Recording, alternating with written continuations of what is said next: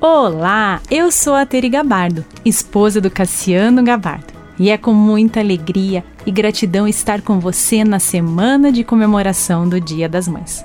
Dando continuidade na história de Marta e Maria, em João 11 vemos o relato sobre a situação de Lázaro, irmão delas.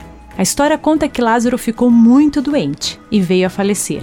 Jesus foi informado da enfermidade de Lázaro, mas demorou alguns dias para chegar até ele. Ao chegar na cidade, a Bíblia conta em João 11, versículo 20 ao 32, que Jesus encontrou com Marta e Maria, e as duas falaram a mesma frase para Jesus: Senhor, se estivesse aqui, meu irmão não teria morrido. Jesus, a representação viva do amor e da esperança, responde mostrando que é preciso crer nele. E no versículo 44, Lázaro ressuscita após Jesus ter chamado ele. Mamães, quantas vezes queremos que as coisas aconteçam da forma como planejamos ou almejamos? Quantas vezes queremos ver já o resultado dos nossos esforços na disciplina e orientação diária com os nossos filhos? Somos repetitivas e enfáticas em tantas orientações. Oramos, clamamos, às vezes até choramos e nada. Estamos olhando para Cristo e dizendo: Senhor, onde está você?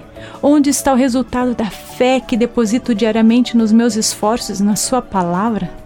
Tenho certeza que Deus está olhando para nós e dizendo: calma, somente creia, não desista, toda a palavra de Deus lançada no solo, que é o coração do seu filho, não voltará vazia. Está lá dentro, crescendo, florescendo e logo dará frutos. Mamães, não desista. Todo esforço, toda a fé depositada em Deus irá gerar resultados. Como Jesus disse, não lhe falei que se você cresce veria a glória de Deus? Feliz Dia das Mães! Gente grande cuidando de gente pequena. Oferecimento Centro Educacional Seduca. www.seduca.com.br